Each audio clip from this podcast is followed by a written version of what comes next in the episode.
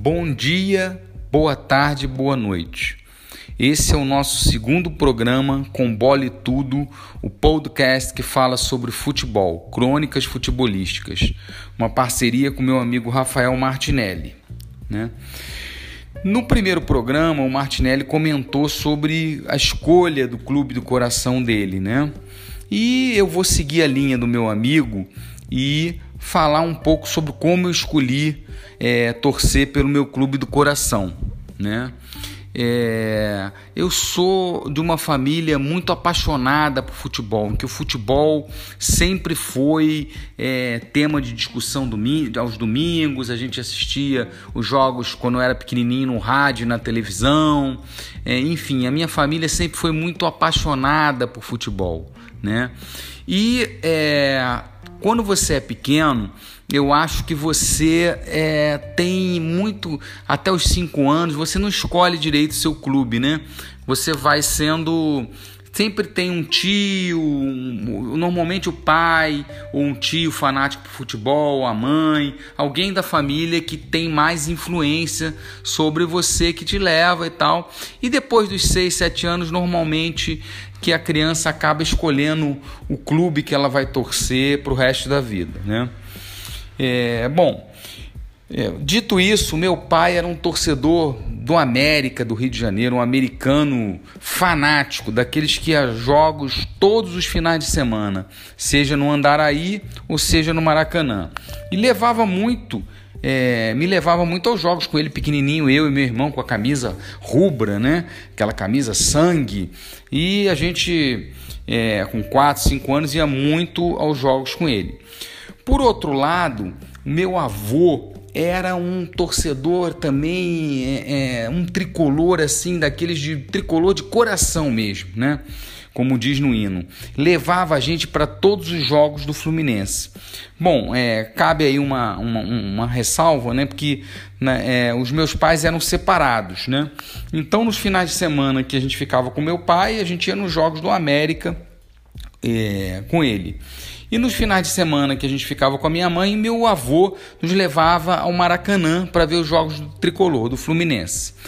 É, obviamente, quando você é pequeno, na frente do meu pai, é, com 5 anos, né, eu sabia que ele adorava o América, tal, eu gritava sangue, eu era americano, né?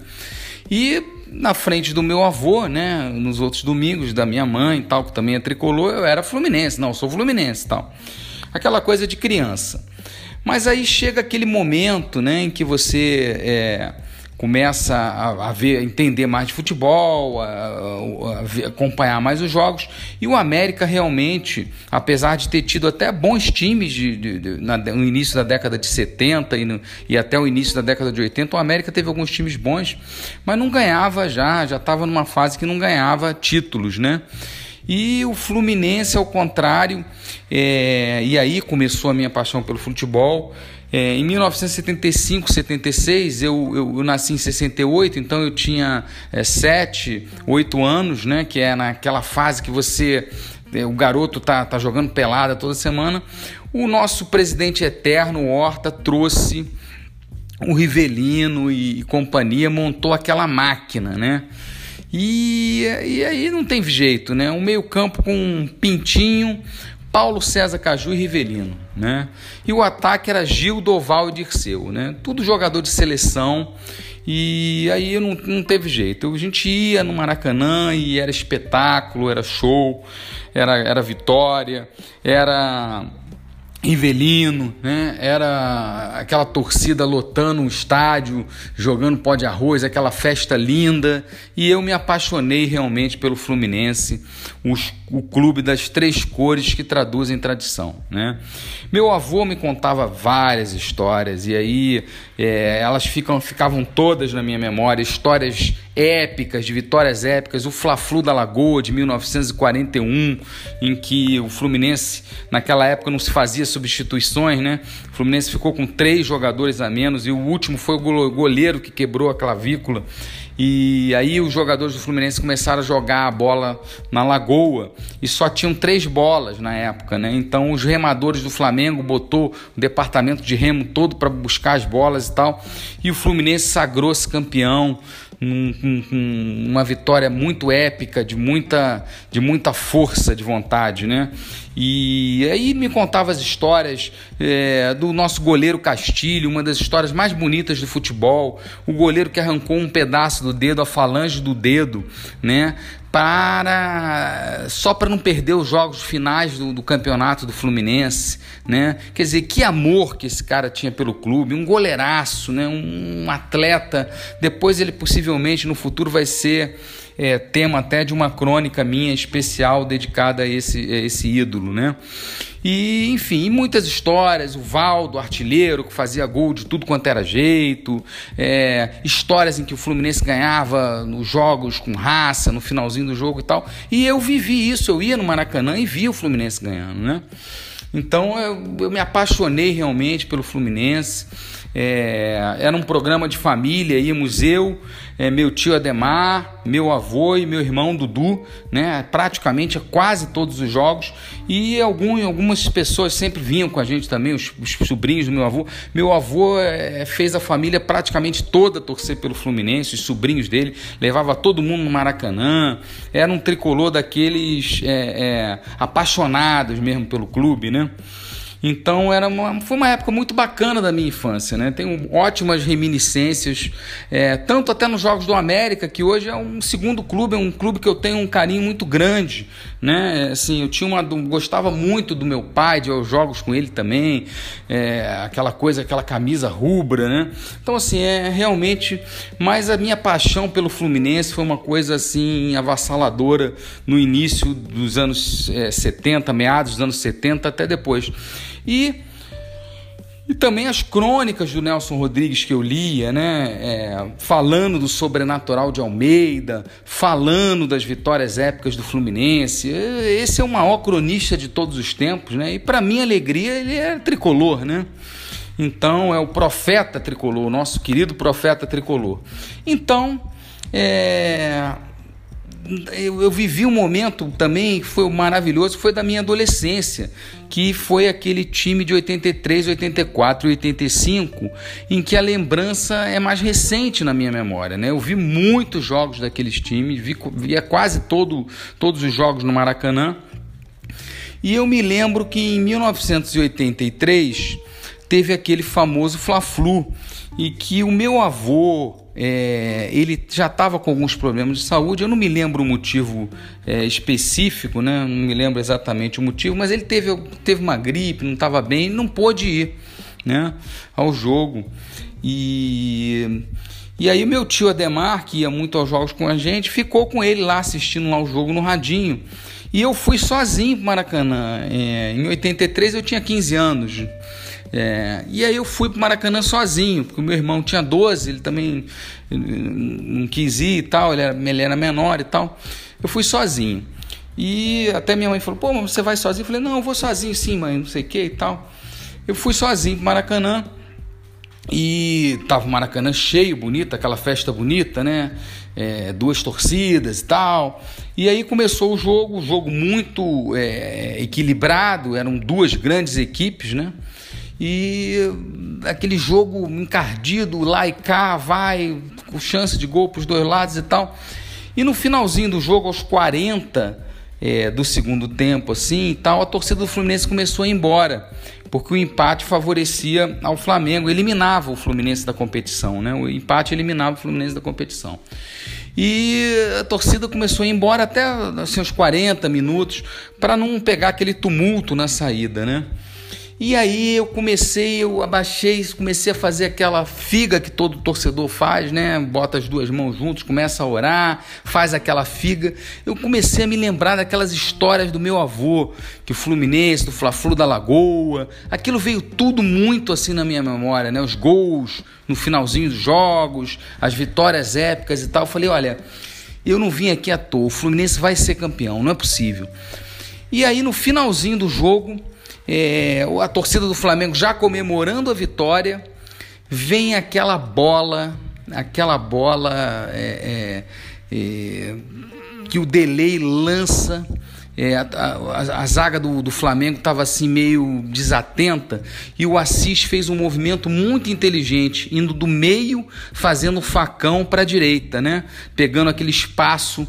É, e o delay enfia uma bola daquelas de Gerson, né? É uma bola sob medida na frente da zaga e eu só vi, eu estava ali atrás daquele gol, eu só vi o Assis partindo com ela, dominando, com uma categoria, com, com uma vontade, com uma, correndo, né? E os zagueiros do Flamengo, é, salvo engano, um deles era o Moser, correndo atrás e tal, lá um pouco atrás, e ele já é, ficou cara a cara com o goleiro, né, com o Raul. E o Raul sai para cobrir o, o, o, o canto, né, para ele não chutar, não, para tentar fechar o ângulo dele. E o Assis toca aquela bola com uma categoria. A bola vai morrendo mansamente na rede, é, assim, devagarzinho. Se fosse um cabeça de bagre, normalmente, ia isolar aquela bola, ia lá na arquibancada, ia ficar desesperado. Pô, o último lance do jogo, ele tocou a bola com uma frieza de matador. Aquela, aquela coisa que só os grandes têm, né? Aquela categoria, aquela certeza de que a bola ia entrar. E faz aquele gol épico, aquele golaço. Olha, eu lá no Maracanã comecei a chorar, a me lembrar do meu avô, das histórias. E o Maracanã tem essa coisa bacana, né? Todo mundo começa a se abraçar. É, isso é que eu acho que é o mais legal no futebol, né? Você tá ali, tá todo mundo com objetivo, torcendo pelo mesmo time. Eu tenho muito isso, é, sempre é, já levei muito as minhas filhas para Maracanã. Minhas duas filhas são tricolores, né? E assim, eu acho que o bacana do futebol é isso, né? E também entender que o, tor que, o, que o torcedor eh, do outro lado e tal não é seu inimigo, né? Ele, é, ele é um adversário, né? E que o futebol ele sobrevive com isso, com, com grandes times, com, com, rivalidade, com a brincadeira e tal, mas um ambiente saudável, sem violência, sem agressão, né? Então é isso, olha, é, aquela vitória foi uma vitória muito épica, eu fiquei muito emocionado e até hoje eu me lembro, como se fosse hoje daquele momento, tinha um senhor, é, até tiveram que massagear o coração dele do meu lado, a gente se abraçando, foi uma vitória muito bonita e eu sozinho, eu voltei de ônibus para casa numa felicidade, é, depois, então assim, isso é que é o bacana do futebol. Então hoje a gente vai narrar, vai terminar o programa, como sempre, sempre tem um gol com a narrativa desse gol maravilhoso, desse golaço épico do nosso saudoso Assis.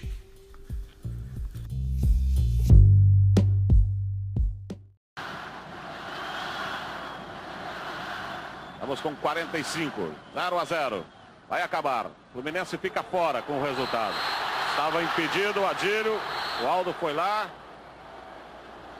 Segundo Bandeira, estava impedido o Adílio. Finalzinho de jogo no Maracanã.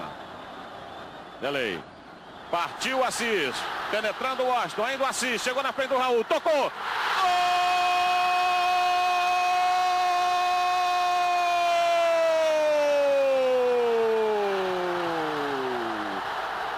Aos 45 minutos e 30, Assis recebeu a bola na direita do Delay penetrou na saída do Raul, ele tocou por baixo do goleiro e levou o Maracanã, a torcida do Fluminense à loucura.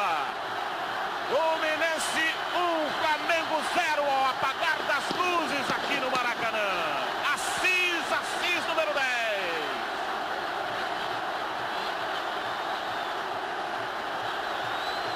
Final de jogo com a vitória do Fluminense, Mário Jorge.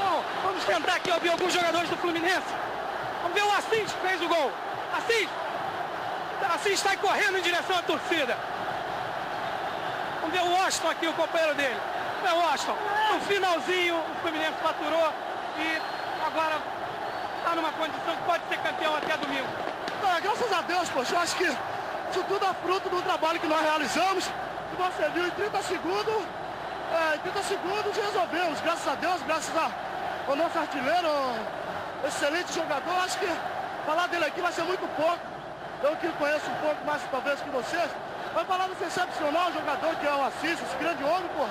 Tu vê a alegria imensa que ele nos dá e dá essa torcida maravilhosa que é a torcida do Fluminense. Ok. Final